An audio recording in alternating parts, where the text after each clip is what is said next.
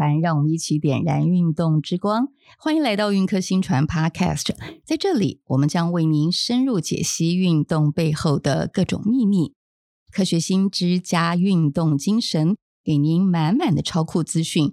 今天就跟着我们一起传递运动之火吧！运动新传 Podcast 专访对象是国科会重要研究奖项的得主，以及主政体育学的教育学门召集人。专访的范围锁定精准运科以及运动科学新传相关的议题。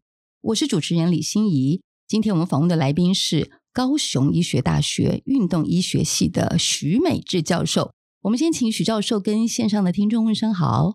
啊，主持人好，还有各位听众大家好。是我来介绍一下许美智教授，他是美国南加大药学博士。他的研究专长是运动医学、运动生化营养。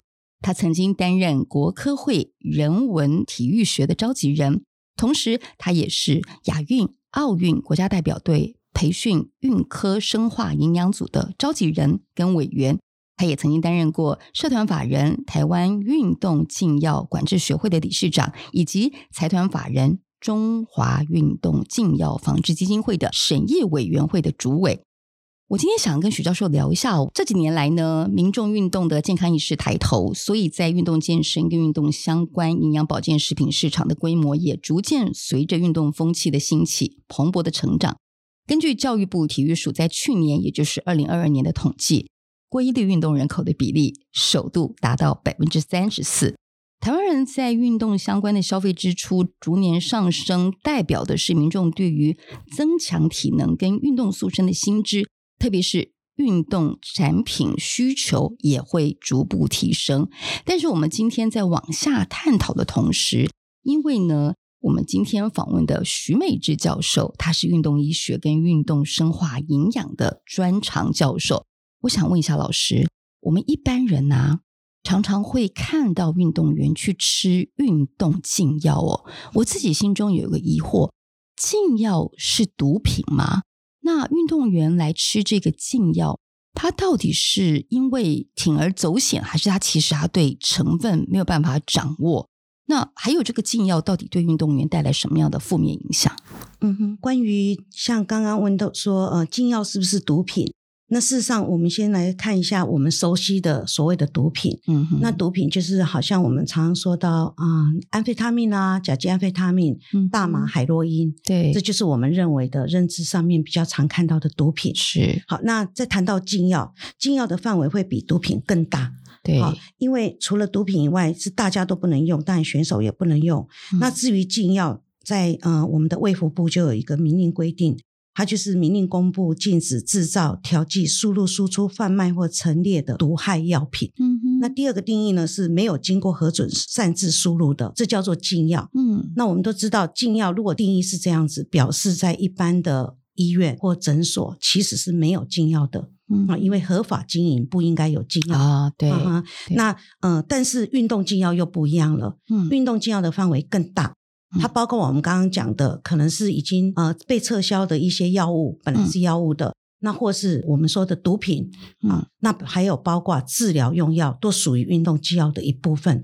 所以有些药物呢，我们一般人是可以吃，但是呢，选手其实他被归列为在他的运动禁药里面，他可能是全时段都不能用。那有的运动禁药是在比赛期间内是不能用的。哦，所以其实还是有。可以吃的一个脐橙吗？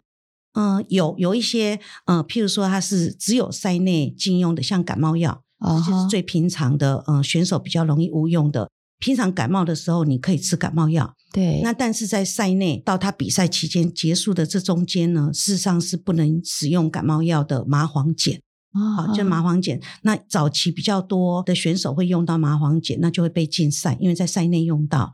那目前呢，比较多的教练也好，选手也好，对这个感冒药可能是比较熟悉了，嗯，就比较少看到的这样的例子。嗯哼。不过最近呢，我们就发现也有我们国内很多选手可能有这种呃 ADHD。对，上次您有提到这个例子，对，注意力不集中。对，对，那用的一些药物呢，就会变成是一个运动禁药。但是是不是都完全不能用运动禁药呢？其实它是可以申请的，申请所谓的治疗用途豁免。嗯哼，那呃，我们简称为 TUE 啦，嗯哼，英文。那如果能够申请这个 TUE，它被验到就没有事。嗯哼。但是选手必须要被教育，嗯、说你只要吃药以前，嗯、其实你应该要了解一下自己用的药物呢，是不是属于运动禁药？嗯、虽然医生给的那是治疗用药，嗯啊嗯，那你认为说我吃很多年都是这样子吃，嗯，这有违规吗？好，在一般人不会违规，嗯、但是选手就要特别注意，要去申请治疗用途豁免。所以运动员很辛苦哎、欸，是他有一点点没有生病的权利的感觉，他连感冒的时候都要特别注意。对，嗯、呃，他可以感冒，但是你要吃药。譬如说我赛赛内，嗯、呃，现在感冒没好，赛内要吃药以前，就是他有个三十天让你去申请。可是有时候我们可能有点紧急，对呀、啊，紧急的时候我怎么知道呢？还可以有紧急的回溯啦，哦、就是未来可以回溯去申请。紧急有另外他的办法是可以的，是啊。那但是譬如说平常吃的，像我刚刚谈到的这种注意力不集中 ADHD 的小孩子，对啊也好，大人也好，对，他可能知道他是一直在吃药的，对啊。那这个药只在塞内禁止，那我们就在三十天前，嗯、或是干脆平常就去申请了。啊，他会给你一个有效期限，所以假设三十天内不能吃这个药，是不是他的注意力不集中这个现象就不太能够改善？当然是哦，那也就会也会影响运动表现呢。嗯，因为我们没有要他变突出，可是他是不是吃了这个药，事实上只是回到我们一般人，让他能够啊注意力集中。了解了解，所以就像刚刚徐老师特别分享的，哇，运动员。嗯，他是在镁光灯下的焦点，同时他也是被放大镜检视的一群优异的表现者。不过这又让我想到，其实现在刚刚我们提到哦，就是呃，我们台湾规律的运动人口已经到达了百分之三十四，那就表示其实大家对自己的体能或者自己的体力或者是运动这件事情是重视的。那运动爱好者跟运动员其实都会选择运动增补剂。老师可以跟我们先介绍一下什么是运动增补剂吗？然后还有就是，到底运动员跟一般消费者他们是怎么去选择这个运动增补剂？OK，呃，在运动增补剂，它有另外一个名称，我们常常都说运动营养增补剂。哦，那因为加了。运动这两个字，对，我们就会觉得它是不是跟营养增补剂有什么不同？哎，是是。那嗯，营养增补剂呢，其实在国外，好，嗯，我们就叫做 dietary supplement，嗯哼，就是又称为膳食补充剂。嗯，那既然叫做膳食补充剂，应该是说它是来源是来自于食物。嗯嗯，所以它跟药物不应该有一样的疗效才对。嗯，好，因为是来它来自于食物，那就像说维生素啦、矿物质、氨基酸等等。嗯，好，那呃，如果假设我们是营养呃有某种缺乏某种营养素的时候，嗯，那营养师跟医生呢就会说，那你是不是呃可以应该不要偏食啦？好，那可以吃这个营养补充剂。嗯，好，也可以吃营养补充剂，像我们说补充维生素、矿物质，让它快速增加体内不足的这些营养素。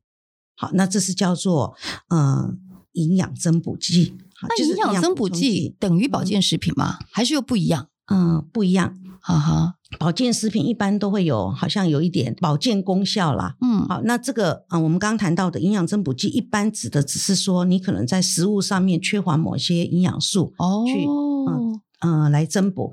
那保健食品可能都会来自萃取一些中药啊、中草药，或是在那种植物上面的一些成分，或者是有一些疗效。是。那要有疗效的话，我们呃卫福部的公告，它就会变成一个是健康食品。哦，对对对，小绿人标章，小绿人对，啊、小绿人标章那个就一定比较严格。是啊，就是你要声称功效疗效的话，啊、呃，不能叫做疗效啦，应该说功效。是，那功效它就有功效的实验的呃的规范。是，好，那除了功效以外，也要有安全性，好，然后也要有安定性的。大概这三个的考量，才能够获得这个小绿人的标章。嗯哼，所以营养增补剂跟运动营养增补剂是一个东西还是两个东西？嗯，应该是算是两个，因为当我们谈到运动的时候要吃的的时候，一般指的就是说啊、呃，国外用增强剂啦，ergogenic 是这一个字。是那要增强的话，就是一定是想要说透过某一种补充，譬如说我透过营养的补充呢，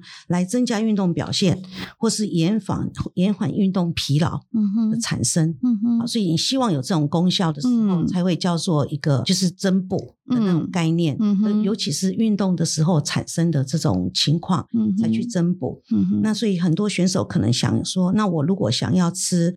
呃，这种所谓刚刚您谈到的运动营养增补剂，或是运动加上运动这两个字的话，对，那是不是就会呃延缓疲劳比较可能？对，去达到对啊。那因为如果你说要嗯、呃、来增加运动表现，那可能就是要运动精要了，对，不会说吃一个营养的东西就可以马上促进运动表现，是，对，就是。那就会变成禁药啊，对对、嗯。那所以呃，大部分嗯、呃，可能选手吃的只是希望说能不能延缓疲劳，让我的疲劳慢一点产生，对，或是让疲劳赶快恢复，对啊，大概是往这个方向。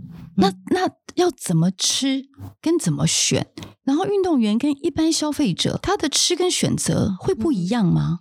嗯嗯，有些不一样的，最主要的差异应该是周期性的赛季规划。嗯哼，也就是选手呢，他们有啊、嗯，他的训练强度比较高嘛。嗯，好，那会专注在体能跟技术的发展，所以在饮食跟增补剂主要就是他的能量需求会比较高。那他我们希望说他能够注重饮食的均衡度。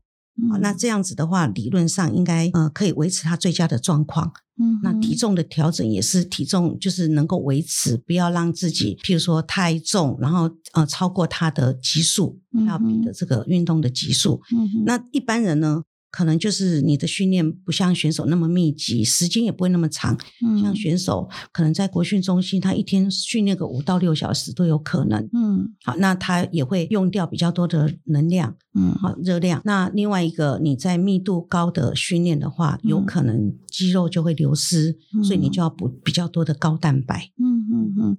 所以讲到运动营养增补剂哦，我就会想到说，那是不是有哪些运动项目其实可能会这个部分的需求比较多？像我就会先想到举重选手，是是不是这部分的需求就会比较多？嗯，那举重大部分他们会补的可能就是高蛋白一定要啦，对啊，因为你要大量的训练，对肌肉流失，对，那你就会补充比较多的高蛋白，因为如果光吃肉类。嗯，你可能没有办法补充那么多的高蛋白，那会有吃到很多的脂肪，嗯，就会变重变胖，嗯，好，那所以他们就会补充高蛋白，补充肌酸这一类的，嗯、我们就称为运动营养增补剂。嗯哼，那如果说是这个运动爱好者的话，嗯、一般人来说，嗯，我们怎么样知道我们要吃什么呢？我们要怎么去选运动增补剂呢？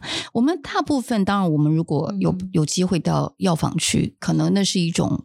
咨询的管道，可是这东西也真的不能乱吃哎。嗯，在营养学上面，我遇到很多营养学家啦，对，他们的意思是说，你只要营养均衡，其实就摄取会有足够的营啊。呃的营养素来自于饮食，其实是不用特别补什么的。但大家都营养不太均衡啊，比如说大家可能都吃便当，嗯、便当里面的营养完全不均衡，嗯、或者我们知道六大营养素，是可是我们每次怎么分配，就是挑自己爱吃的吃。嗯、所以我觉得一般在生活当中是有一点点，嗯，感觉上好像都吃得到，但也不太容易达到。对。那像选手的话，他们就会比较呃有营养师在顾，是啊，是啊，中心对，那这些营养师都很不错，就是他会去做营养评估，对对对，然后来了解选手你的体重的目标是怎么样会是比较刚好，是那呃再看看他吃的热量跟他的训练，对，如果训练强度太强，他吃的太少，热量不足，可能就越来越瘦，对对。那如果说像吃自助餐这样子吃太多，可能就越来越胖嘛，对，所以他就要去兼。嗯、呃，就是要监视、监督这个选手，让他能够维持他的体重，然后又营养均衡。因为用饮食评估，你大概就会知道他吃的是不是 OK。嗯，那如果像说他就是偏食啊，嗯、像我们也曾经帮选手说，你不能只有一直吃肉，一直吃那一块排骨，嗯哼，那都没有吃碳水化合物，其实是嗯不均衡的。嗯哼，就要去改变他的饮食的状况。但徐老师，嗯，他们有营养师哎、欸，对，我们没有的、欸。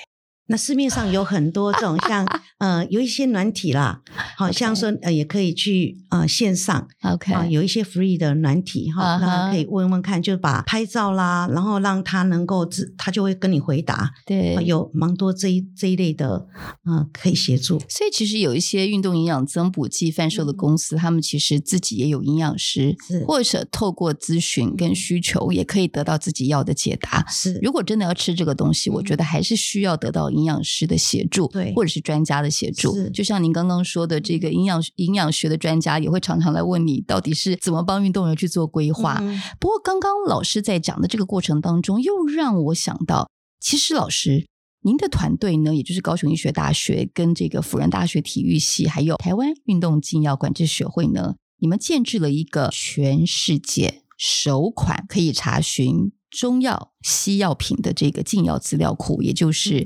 运动竟要查询 APP，我想先问，这是一个非常繁浩的工程，当初怎么会想要有去建置这个 APP 的初衷？嗯哼，啊、呃，一开始呢，因为我是算是药学界里面第一个跨到体育界的人哦，嗯、是是。那当我到体育界的时候，刚好那时候是开始有这种运动禁药，大家开始关心运动禁药，因为全世界已经有开始在做这种运动禁药的检测。嗯哼，那嗯、呃，我发现呢，虽然我们在大学的时候并没有谈到运动禁药，我们教的都是临床上面的治疗用药。嗯哼，好，那呃，选手呢很。多他可能没有办法了解哪一些药物他平常在吃的是不是运动禁药？呃，就是每一次要比赛之前，就会有很多人问我：我可以吃这个吗？这个药物到底是不是运动禁药？嗯，那也要认识您的人才问得到您啊。是，对。那呃，这样子以后我就觉得，可能我们还是需要有一个网站。对，好，那所以一开始呢，可能制作的是一个类似试用药物的资料库，是，也就是你查得到，它就是可以用；查不到就不能用。嗯哼，是这样子，好像呃，我觉得效果不是很好。那后来手机变得很方便了，嗯，所以在在五六年前呢，我们就觉得应该把它做成一个 App，嗯，你到哪里都可以查。嗯哼，那这样。子的话，就大家不会说，嗯，没有没有遇到熟悉的人，可能就不知道到底吃的是啊、呃，是不是可以吃的药物。嗯哼，那就把嗯、呃，我们就从卫福部里面的所有的药物、西药。还有它的中药，全部都把它纳到这个 app 里面，只是加了什么呢？这个到底是塞内能不能吃，还是塞内塞外都不能吃？好，那让大家能够直接查。嗯，所以我们也希望说，选手在用任何药物以前，嗯，都先到 app 里面去查，因为它是一个免费的。嗯，他能够先查了以后，再来决定我要不要申请 TUE。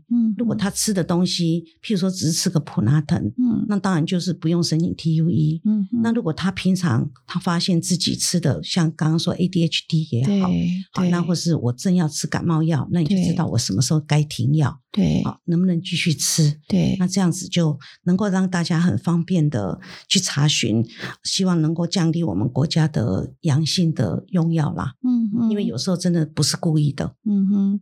所以，其实这个运动禁药 APP 的这个查询的系统，其实对我们来使用是非常方便。我们只要上去 Apple Store，然后下载，其实就可以使用了。就好像我吃了某一个品牌的这个感冒药，我就把它打进去，是，然后它里面成分就会告诉你到底它是不是里面有一些禁药，因为我们真的不知道。一般人没有关系，我们不比赛，可是运动员就刚刚您说的，在赛内这个部分的规范。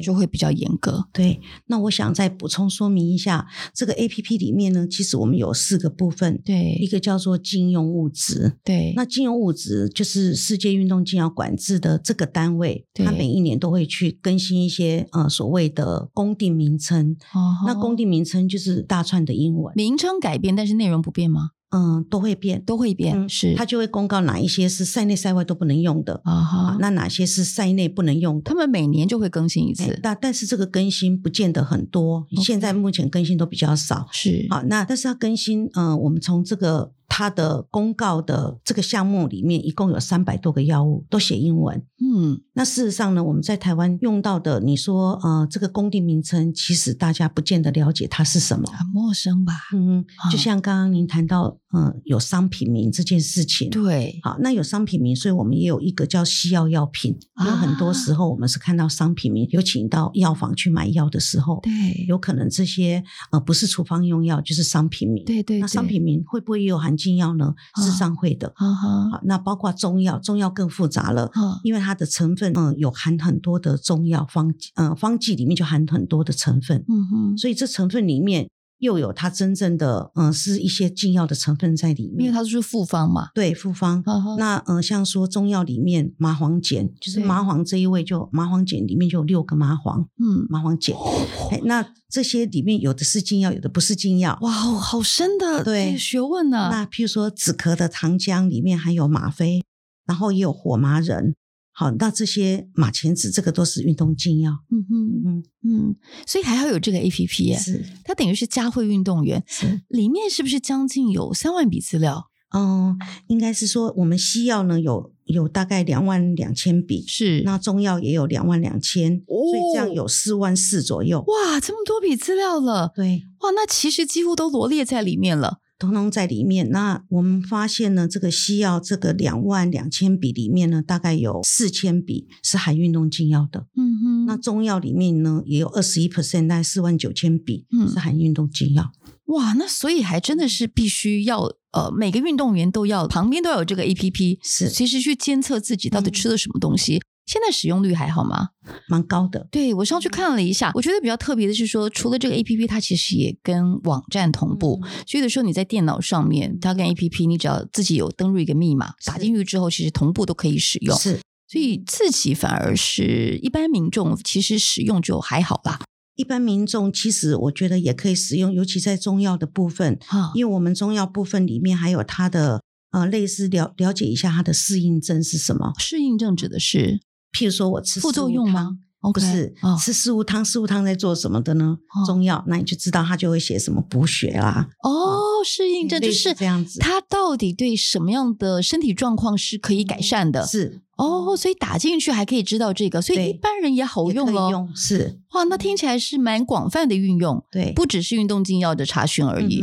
哦，那还有一个功能就是我们也加了，今年才加的，嗯，就是您刚刚问到的运动增补剂。是，那这个运动增补剂呢，因为很多选手他会在网站上面去买一些，呃，譬如上面有些我可以增，呃，你吃这个会增加肌肉，对对对，然后或是吃这个会燃烧脂肪变比较瘦，或是增加肌耐力，对，都会有。有这样子的广告，对，那我们就把全世界呢，只要有像美国啦、日本、加拿大、澳洲，嗯，他们有认证的单位，他们做过的产品，嗯，公布在这个营养增补剂的里面，嗯，然后你可以查询了解一下，你将要买的东西是不是合法的，里面有没有运动禁药。那徐老师，我能不能说，其实运动营养增补剂其实还是进口的居多？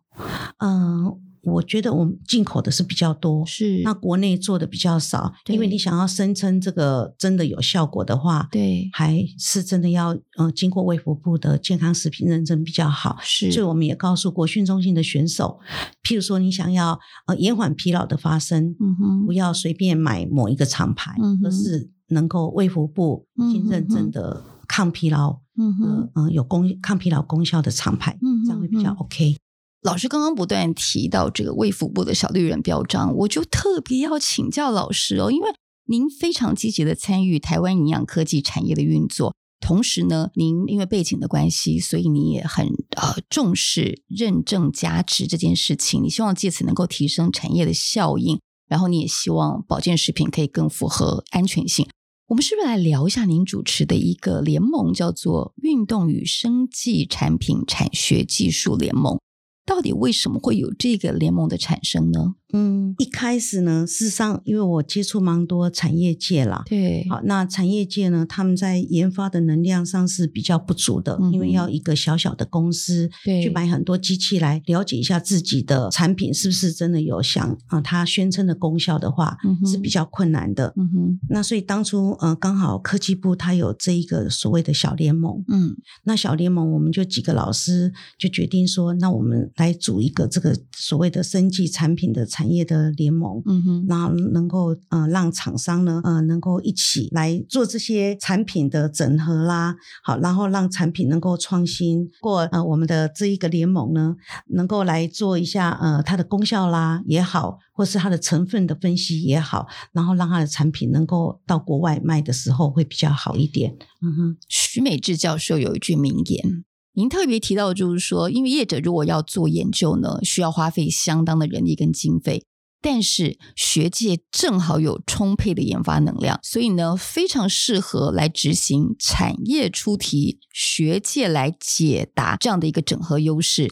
那我请教一下老师，我们这个产业联盟里面呢，目前的成员我知道有高雄医学大学的运动医学系、药学系。还有国立体育大学，他们的这个研发能量也进来协助，是不是这几个就是我们学界的联盟代表？可以这么说，可以这么说。当初我们在做这个的时候，因为有很多人想要他的产品能够呃到运动。界去就是我们说的运动营养嘛，嗯哼，啊，那呃，在我们在药学这一边也可以改变它的剂型，所以我觉得这样子的联盟其实是很好的一件事情。嗯哼，呃，我讲一下这个您这个联盟哦，目前已经有一些还不错的成绩单，就是有六件的产品取得卫福部健康食品认证的小绿人标章。这个要获得小绿人标章，这个过程我知道是非常漫长，对不对？嗯，它这这这整个的流程是怎么样？就是产业界来说，如果他要获得这个小绿人标章，嗯哼。事实上，对产业界，他们也要花蛮多的经费啦。对，好，要要获得这小绿人标章，因为要先了解它自己的成分。对，呃，不能把它当做一个药物，所以你在萃取的过程里面，不能把它，呃，譬如说萃到像像那个药物那么纯。嗯哼，好，所以有某种程度的萃取，还要去做，先要做一个安全性。嗯哼，安全性就是要做做毒理。嗯，好，那知道它对人体没有伤害。对，好，那另外一个呢，要做安定性。嗯哼，安定性就是你这个药物呢，呃，不是药物，就是这个产品，嗯，是不是能够保存的很好？嗯哼，安定性实验，然后再来就是功效，嗯、因为你要宣称它有什么功效，像我们刚刚谈到它有抗疲劳的功效，嗯，那可能要用动物实验、用人体试验来做一下它的功效到底有没有符合，嗯，也就是要安全性、安定性跟功效性都要符合，你才能够拿到。小绿人，嗯哼，所以嗯，尤其在审核上面，卫福部还蛮严格的。对，嗯哼。那徐老师，我想请问，呃，一般来说啊，这个申请的过程，从一开始想有想法，到真的如果有机会拿到，因为我知道拿到也不见得是很有机会，这个历程大概要多长？要几年吗？要两三年以上，两三年一定要吗？要，对不对？嗯哼，是。那老师，您刚刚提到就是整个要两三年哦。我有一个问题想替业者问，像他这个两三年，其实最后的结果也不知道到底能不能拿到，对不对？没错。你会怎么样去告诉业者？其实即使由我徐美智教授来掌舵，嗯，他也不见得可以过，因为您只是协助嘛，因为您只是学术界的一个呃研发的团队而已。你都怎么样去 给产业界，让他们建立自己的这个精神呢、啊？嗯、精神喊话，应该是呃，产业界呢，它本来就会有一个他自己的产品，对啊，他呃，譬如说他们呃，在厂商这一边，他本来就有他主打的一些产品。他可能认为说，以他的产品应该具有某个功效吧？对，那大部分来找我的应该都是抗疲劳功效啦。抗疲劳。那但是我会先去评估，因为它不一定是吃的，像有时候它可能是食用的。嗯，那我就必须要先去找一下啊，它的产品在全世界的，譬如说在这个学术上面，嗯，是不是真的跟抗疲劳功效能够扯上一些边？嗯，如果它离很远，根本就不可能，那我就不要接这个 case 了。因为成分不是新的，对，那它成分也找不到任何的基础来，没有佐证，对，那这样子的话，我觉得接了这个案件，虽然他给我们经费去做实验，有可能是失败的，所以我们会先跟厂商沟通，说你这个成分，呃，我们经过我们呃先做了一下呃研究，就是 paper search 完以后，觉得它应该是应该是值得做的，嗯，才往下。paper search 是第一步，对。对，嗯、然后接下来，嗯，就进到实验室了。对，到实实验室。可是这中间呢，要沟通很多，譬如说要用多少量，嗯，好，它要到底会不会它的量吸收不好？好，那、嗯、哦，对。对，吸收不好，那是不是要吃很多？哎，对，这对受试者来说，或是未来的嗯、呃，未来的民众接受度可能就会很困难。嗯，所以我们要了解一下它的量到底是有没有可能做成一个胶囊啦，还是你是要用喝的呢？嗯、你的剂型到底是怎么样？嗯嗯嗯，所以这些都要沟通，嗯、甚至呢，我们也知道说，当你要做嗯这一个研究的之前，也要考虑到卫福部，它一定要你的热量要相等，嗯，然后你的口味要一样，嗯，好像呃我的第一个做的产品就是鸡精啦，嗯嗯，那鸡精我们不是用喝的吗？对，好，那用喝的的时候就会考虑，那安慰剂要用怎么样的能够来达成像喝的那样子，要感觉一样啊？对，不然受试者不是喝水跟喝鸡精其实本来就不一样。对，好，那不一样的话，这样子嗯、呃、没有办法。在一样的基础上去做这个研究，嗯，可能这样就这个证据就比较不足，嗯哼，啊，所以必须要去找一个喝起来也有点像基金的，这样才能够做。那老师，您觉得啊，就是目前在产业界来跟您呃寻求协助的这个呃历史过程当中，嗯、成功几率有多少？嗯，因为我们经过前面的这样子的讨论，对它的成分，我们大家都知道了，就是有这种成分可以有研究支持，对，所以大概嗯、呃、都有成功，应该只有一例不是那么成功了。哦，是是，所以因为前面的 research 做得够，然后您其实也是因为 research 觉得 OK，你才会往下走，对，所以它成功的几率就会比较高，那就是前期非常严谨嘛，嗯、对。对，那我们也是告诉厂商说，嗯，不见得你的东西就会通过卫福部的认证，嗯，因为我们不希望他认为说来这里做就一定会会过，当然，因为不可能这样做实验，如果都预期就不用做了，对，好，所以必须要让他知道，事先要沟通好，然后告诉他事实是，嗯，做完以后怎么样的答案就是怎么样的的答案了，嗯，因为这个答案的结果。也不是借由您来 宣判呢、啊，是也是卫福部来决定他能不能过嘛？是是。嗯、那刚刚呃，我们在访谈的过程当中，徐老师也提到了，他是药学界跨体育界的一个呃非常重要的一个代表。当然，你也是第一人啦。然后，你也曾经担任过国科会人文体育学的召集人。也就是说，您在产业界这部分的一个成果，还有您在学术研究上面的功力，都被很多人看到。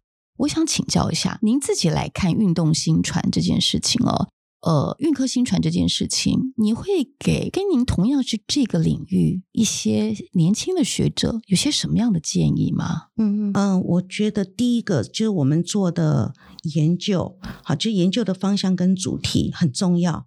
那首先一定要了解国家社会的需求在哪里，嗯，产业的需求在哪里，嗯，啊，就是设定主题跟它未来能够走多长，其实是很重要的。嗯哼。那当我们走对路了以后呢，要不断的努力，精益求精，不要有小小的成就就觉得很自满，嗯，好，那就是要一直进步，好，不断的努力。那呃，我想举一个例子，就是在早期呢，我刚到体育界的时候，嗯，其实那时候的研究运动生理，运动生理是没有在抽血，嗯、就是直接可能在跑步机上跑啊，对对，对，然后嗯、呃，戴一个嗯、呃、这个口罩，对，去测他的呼吸，对，嗯、呃，氧氧气啦、二氧化碳，它的分泌呃的数值啦，是是。那之后呢，就慢慢的有进步，这个进步就是要抽血来看我们的生化值，嗯哼，好，那到现在呢？好像这样也不够了，我们就要往前走了。嗯、可能有人做代谢体学，嗯，啊，甚至要做到基因体学。呃，代谢体学跟基因体学是什么？也就是它能够去看你的代谢的状况，那、哦、用更高级一点的 LC-MS-MS 去测，哦 okay、啊，就是整个的我们体内的代谢的状况。哦，这个也可以测到了。对，所以。一直时代在进步，对，好，那呃方法也在进步，所以我们要一直去学习，对。所以第二个就是希望说能够嗯、呃、主动的去参加一些学术会议啦，还有跟前辈们能够互动，学习他人的经验，嗯、这也很重要。嗯、就是我们不能停留在自己本来会的东西，嗯、而是要往前再去看看，嗯、呃，已经有什么新的发展，嗯，好，那能够往前去进步，嗯，好，那再来呢？是要很积极去找研究经费的资源，因为大家都会说我没有钱啊，然后没有人，好，其实这对研究的人来说是很重要的。嗯，那事实上经费呢，呃，像科技部也越来越多很重视这种年轻人，要给很多的机会给他们。